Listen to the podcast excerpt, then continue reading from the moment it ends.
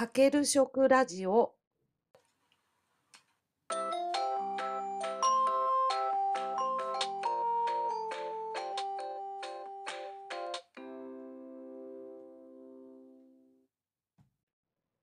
皆さんこんにちは。大阪ホームクッキングの磯部ゆかです。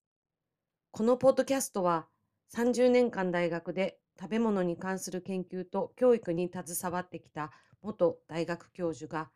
食に関するさまざまな話題を一般の方に分かりやすく紹介するラジオ番組です。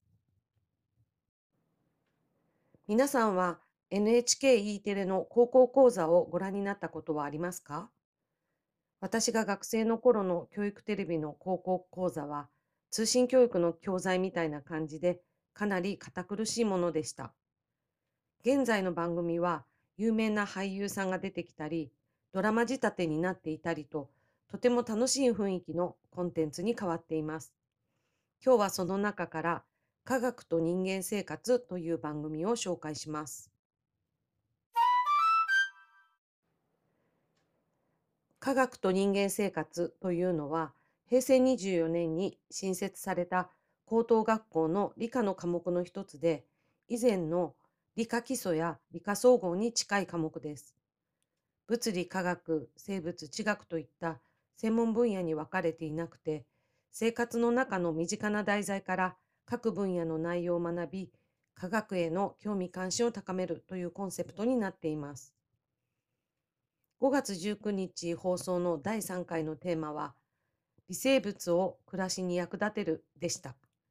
私の大学の時からの研究テーマは、発酵生産でしたので、この回はいつも以上に興味を持って視聴しました。具体的な内容を紹介すると、イーストを入れて作ったパンと入れていないパンを比較して、酵母が糖を分解して二酸化炭素を作り、これでパンが膨らむということを説明したり、鰹節を作る工程が動画で流され、鰹節菌を植え付けることで、鰹節の周りにカビが生え、水分を奪って硬くなり、外から他の菌が入ってこなくなるので、保存が効くといったことを紹介したりしていました。また、味噌、醤油、チーズ、ヨーグルトが発酵食品であることも補足で説明していました。また、この回のメインテーマは食品ではなく微生物による薬の製造についてでした。2015年にノーベル賞を受賞された大村聡先生が発見したストレプトマイオス・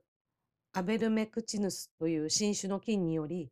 感染症の予防薬イベルメクチンを作ることができたという内容です。先生はどこに行く時もチャック付きの小さいポリ袋とスプーンと付箋を持ち歩いて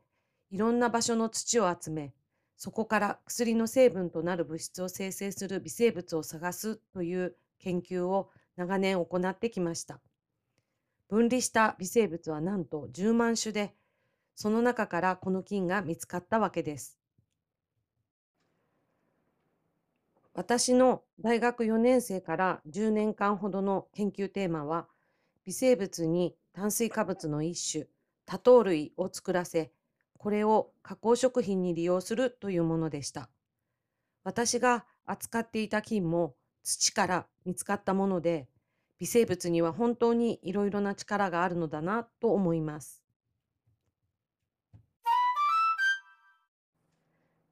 少し話がずれてしまいましたが、番組の話に戻ると、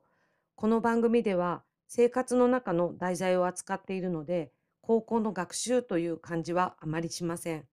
また、進行役が母親と息子という設定で、母親役の木村多江さんがちょっとコミカルな感じで、それが親しみやすさを出しています。今後のテーマを見てみると、科学分野でグルメの真髄、物理分野でエアコンの原理、地学分野で地震と津波など、興味深い内容が並んでいます。公式ホームページでは1年分を見ることができます。概要欄にリンクを貼っておきます。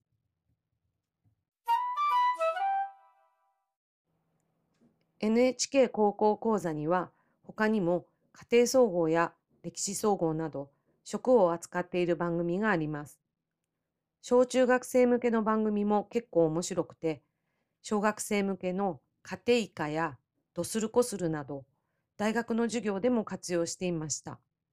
なお、私は NHK の回し物ではありませんので、そのあたり誤解のないようにお願いいたします。今日はこれで終わりです。最後までお聞きいただきありがとうございました。役に立ったよ、面白かったよという方は、チャンネル登録、フォローをしていただけると嬉しいです。それでは次回もよろしくお願いします。